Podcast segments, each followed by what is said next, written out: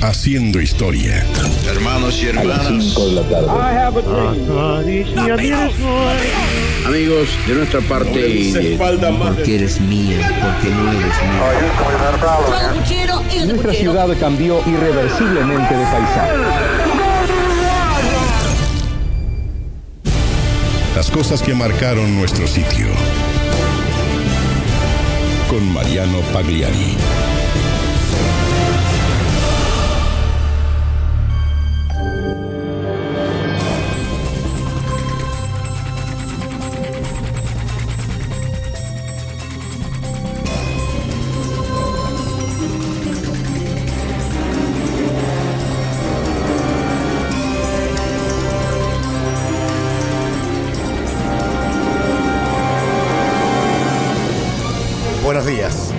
Esta mujer nació en Tokio, pero llegó a convertirse en un símbolo de polémica para el mundo entero.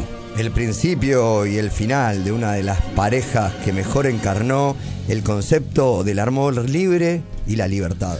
Pero que hasta el día de hoy genera polémicas gracias a sus excéntricas decisiones. Hoy nos vamos a meter a fondo en la vida de una musa inspiradora que cambió la cabeza de grandes músicos. Aunque hasta el día de hoy tiene la medalla de la mujer más odiada por los fanáticos del rock. Una mujer que algunos llaman la viuda profesional, a raíz de los negocios que ha generado alrededor de la imagen de su fallecido esposo. Esta es la historia de la japonesa que conquistó Liverpool. La historia de Yoko Ono.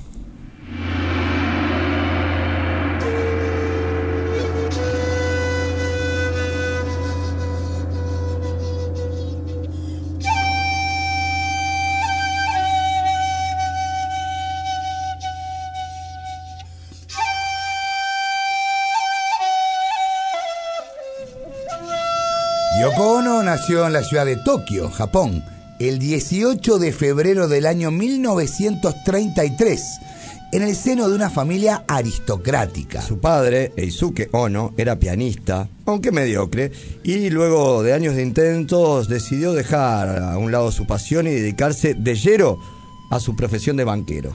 Pero fue gracias al interés de su padre por la música, que desde muy pequeña Yoko recibió educación musical. De hecho, la niña dio su primer concierto a los cuatro años. En el año 43, respondiendo al trabajo de su padre, la familia tuvo que viajar a los Estados Unidos. Así cuando Yoko tenía solo 10 años, vivieron un tiempo en San Francisco y también en Nueva York. Salir de Japón hizo que su mente se abriera y, sobre todo, que sus expresiones artísticas empezaran a cambiar. Pero aquella nueva vida duró muy poco debido al sentimiento antijaponés que surgió justamente durante la Segunda Guerra Mundial. Así fue que en 1946 la familia de Yoko volvió a Japón y ella asistió a la escuela Gakushuin, una de las mejores del país. En ese instituto, por ejemplo, compartió clases con el príncipe Akito. Hasta que en 1951 Yoko Ono regresó a los Estados Unidos con sus padres. Ya con 18 años cumplidos, se inscribió en el Sarah Lawrence College, pero no duraría mucho encasillada en esa rígida academia. Es que Yoko tenía mm, otras inquietudes. Y se iba a hacer notar.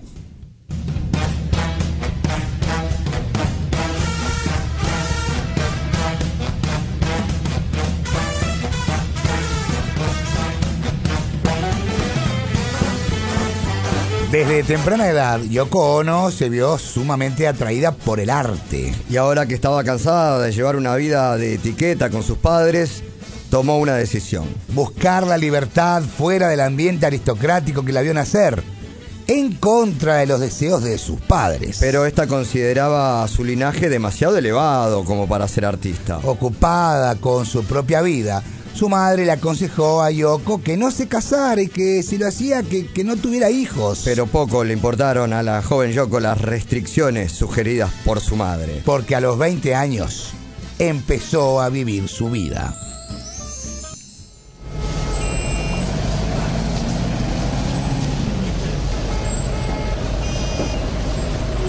Yoko, Yoko, tu madre está preocupada por lo que vas a hacer con tu vida. Ella cree que estás loca. Pero yo no estoy loca, padre.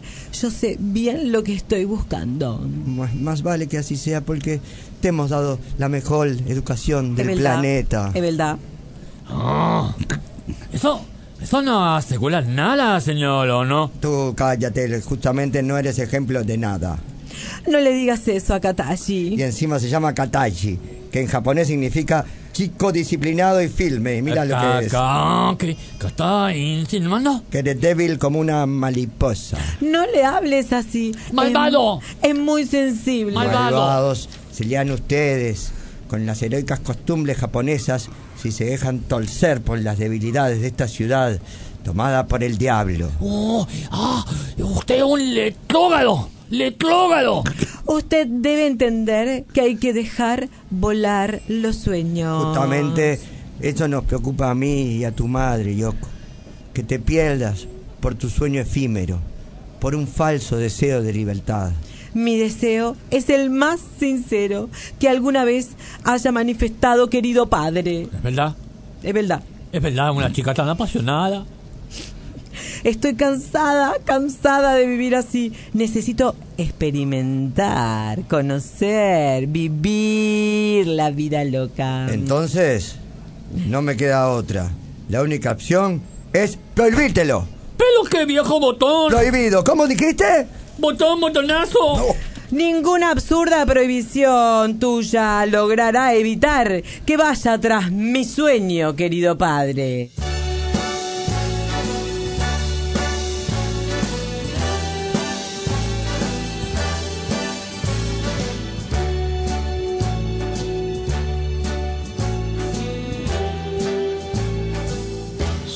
Start spreading the news. I'm living today. Desde ese día, el pacto interno de Yoko Ono estaba cerrado. Así que en una noche, cansada de su acomodada vida, huyó de la gran casa donde sus padres mantenían las apariencias. Se instaló en un amplio loft para vivir su sueño en el ambiente bohemio del Greenwich Village, en la Gran Manzana. Una decisión que le cambió la vida para siempre al tomar contacto con la cultura de la época. Yoko empezó a conocer artistas callejeros y a mezclarse con el ambiente de los bajos de Nueva York. Y para llevarle la contra a su madre, se casó en 1956 con un compositor de nombre Toshi Ichinashanagi. De a poco, Yoko Ono se empezó a abrir un lugar en el círculo del arte neoyorquino.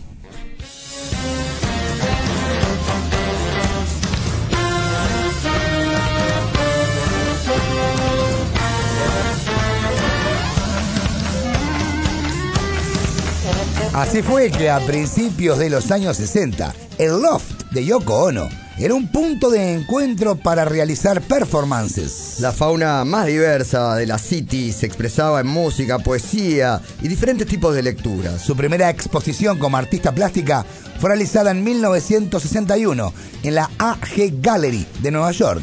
A todo esto, su matrimonio no fue lo que esperaba y apenas duró un par de años. Pero Yoko supo refugiarse en la pintura y sobre todo descubrir y desarrollar un estilo que estaba empezando a tomar fuerza en aquella época. El arte conceptual.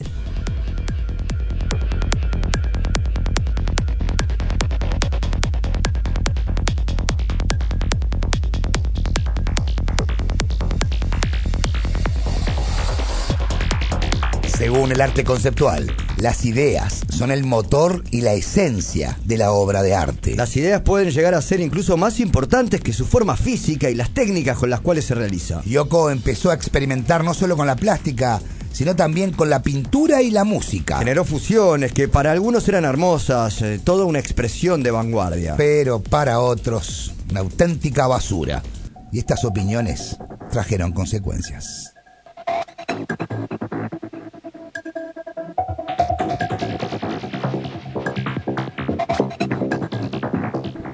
Yoko Ono no pudo soportar las críticas. Cayó en una terrible depresión e incluso trató de suicidarse. Fue por esta razón que su familia la llevó a Japón y la internó en una clínica psiquiátrica. Aunque la semilla estaba plantada y alguien la iba a rescatar.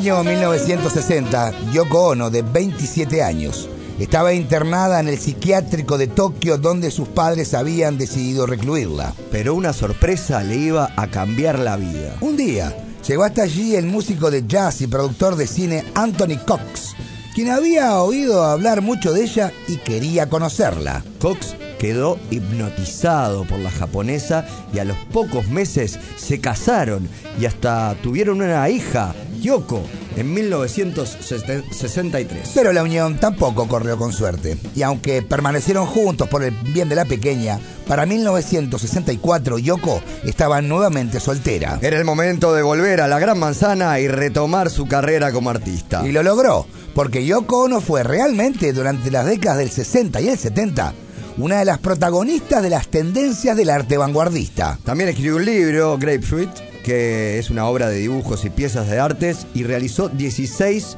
películas conceptuales. Pero en el año 1966 iba a conocer a quien se transformó en la persona más importante de su vida.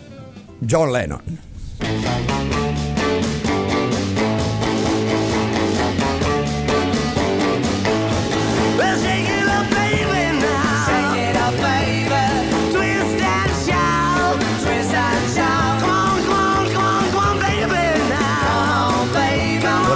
Aquella época, John Lennon estaba casado con quien había sido su novia desde la adolescencia, Cynthia Powell. Se habían conocido cuando ambos eran estudiantes del Colegio de Arte de Liverpool. La joven había quedado embarazada y aunque los familiares de Lennon le aconsejaron que no se sintiera obligado a casarse, sí lo hicieron, el 23 de agosto de 1962. Seis meses después, el 8 de abril de 1963, nació Julian Lennon, justo cuando empezaba a explotar la Beatlemanía. Y como se preveía, el matrimonio Lennon-Powell no duró demasiado. Tres años después, el 9 de noviembre de 1966, John conocería a quien le haría explotar la cabeza y el corazón. Fue en Indica Gallery, una galería de arte londinense. Yoko Ono ya se había labrado una gran fama como artista conceptual y fue invitada a Inglaterra a exponer su trabajo. Intrigado por lo que veía, John Lennon recorrió la galería buscando a la autora de las obras que tanto le habían fascinado. La encontró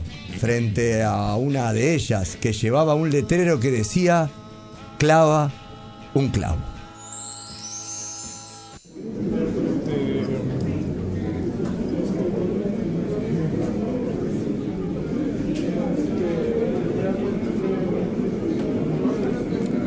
Buenas tardes. ¿Yoko Ono? La misma. Ah, ¿cómo estás? Bien, vos. Bien, eh, ¿me conoces? ¿Hay alguien en el mundo que no te conozca? no es mucho. No creo. La gente conoce mi nombre. ¿Y tus letras? ¿No es suficiente? Soy más que palabras. Si quisieras conocerme de verdad, te sorprenderías. Eh, pues intenta. El letrero dice que puedo clavar un clavo. ¿Podés hacerlo si me das cinco monedas? Te doy cinco monedas imaginarias si me dejas clavar un clavo imaginario. Mi clavo específicamente. Bueno, eh, la imaginación es la parte esencial de todas las obras que están alrededor tuyo, querido. Entonces tendría que hacerlo sin pedirte permiso. Intentarlo ya puede ser una buena opción, querido. Mm, mm.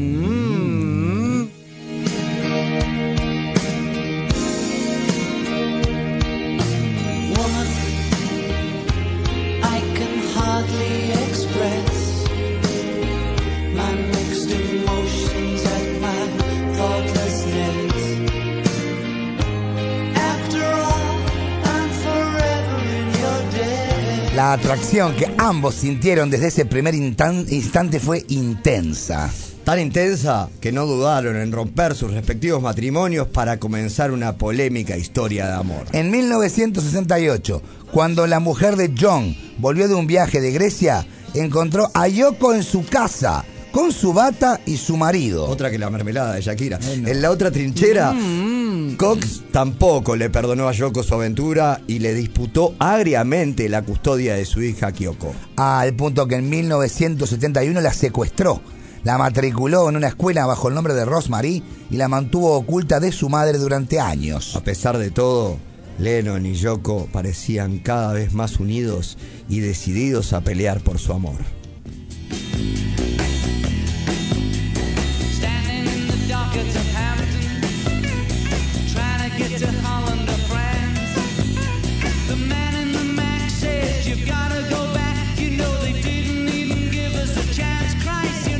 Desde aquellos días en Inglaterra, la, pareja vivió de manera intensa su relación frente a los ojos del mundo entero. La exposición que tenía John Lennon determinaba que lo que hiciera Yoko sería tomado tan en serio como si fuera obra del mismísimo Beatle. El 25 de marzo de 1969, John y Yoko viajaron en un avión privado hasta Gibraltar, lugar que el músico llamaba la roca del fin del mundo, para contraer matrimonio. Tras pasar unos días en París, viajaron hasta Ámsterdam para comenzar su peculiar luna de miel.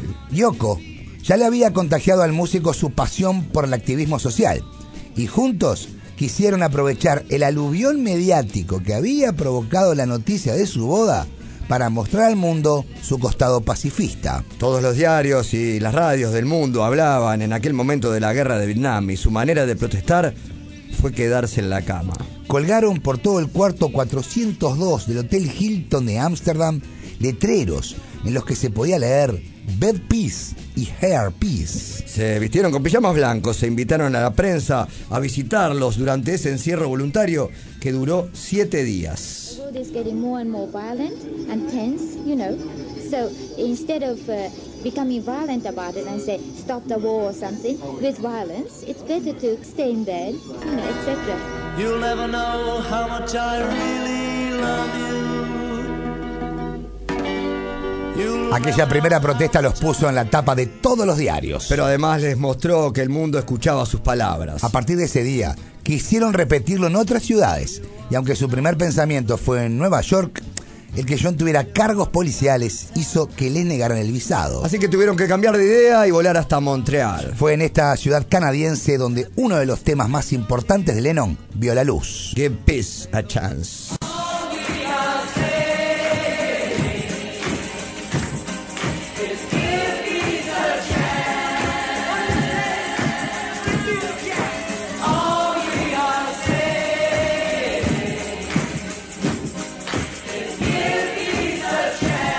Juntos, y siendo Lennon todavía parte de los Beatles, John y Yoko grabaron en 1968 su primer disco, Unfinished Music Number One, Two Virgins. Pero llegó el año 1970 y mientras Lennon vivía una vida de activista social, los Beatles empezaron a mostrar fracturas entre sus integrantes. Algunos dicen que los otros tres de Liverpool veían cada día más lejos a su líder.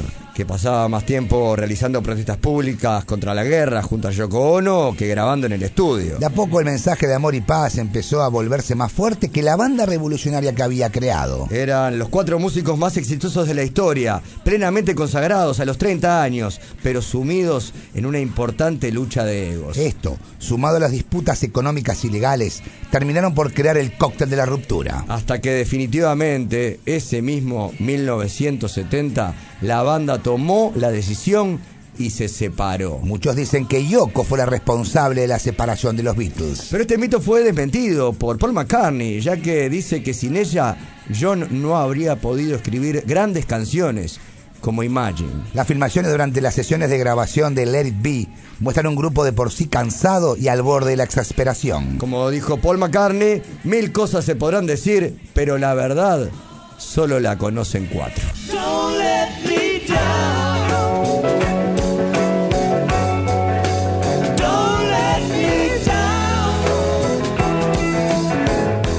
Yoko le llevaba siete años a John y sabía cómo calmar las ansiedades, las angustias y las depresiones. Le hacía masajes especiales, practicaba con él técnicas de relajación japonesas y lo llevaba a terapia psicológica. Así, John pudo serenarse, consumir menos drogas y moderar su ingesta de alcohol. Fruto de ese amor nació, su hijo John el 9 de octubre de 1975, el día que John cumplía justamente 35 años. En ese momento se inició una nueva etapa en la vida de la pareja para alejarse de todos y de todo, incluida la música.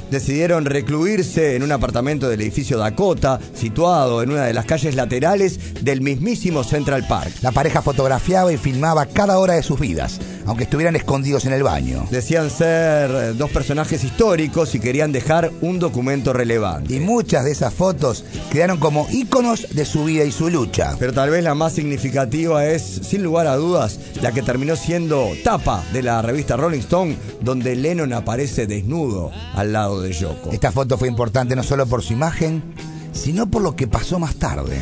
Cinco horas después de que se tomaran esa foto, John Lennon fue asesinado de cuatro disparos.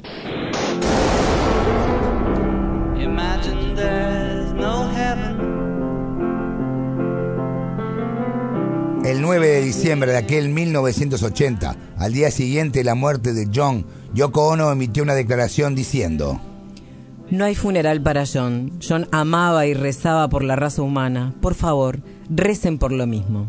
Su cuerpo fue incinerado y Yoko esparció sus cenizas en el Central Park, a escasos metros del apartamento donde vivía. Tras la muerte de John, Yoko vivió totalmente recluida por un largo periodo en su apartamento neoyorquino. Hasta que gracias a su hijo decidió retomar su carrera como artista conceptual. Desde ese momento, sus cotizadas obras recorren las mejores galerías del mundo. Pero además de recobrar su buen nombre como artista, en 1980 Yoko heredó de John Lennon una fortuna de 356 millones de dólares. Una fortuna que actualmente podría ser de 600 millones gracias a la gestión de los derechos de autor, ya que también administra la licencia de su música. Aunque otros dicen que aprovechó la muerte de su esposo armando exposiciones con los dibujos que heredó de John y bien vendiéndolos a los hoteles más lujosos del mundo y además produciendo discos con canciones inéditas de él. Pero nadie le va a quitar que fue una de las musas inspiradoras más importantes del siglo XX.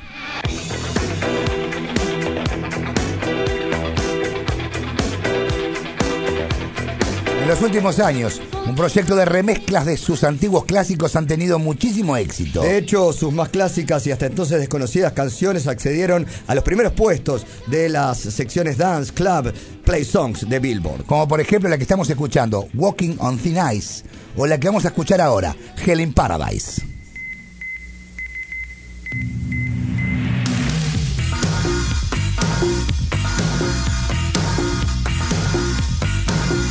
Yoko Ono cumplió 90 años el pasado 18 de febrero. Y aunque pasa sus días recluida en el apartamento del edificio Dakota en Nueva York, el mismo donde fue asesinado John Lennon, se mantiene siempre vigente a través de las redes sociales. Así es la vida y obra de un artista que marcó un antes y un después en el mundo de la música. Para algunos, un ejemplo de lucha. Para otros, una vividora que destruyó una de las bandas más grandes del planeta. Sea una u otra, de esta manera quisimos poner a Yoko Ono en su sitio.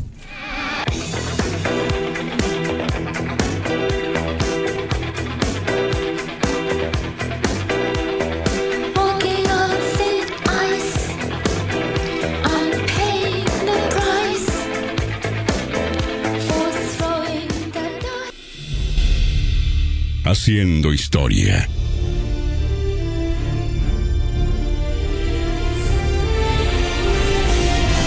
Lo que pasó, pasó.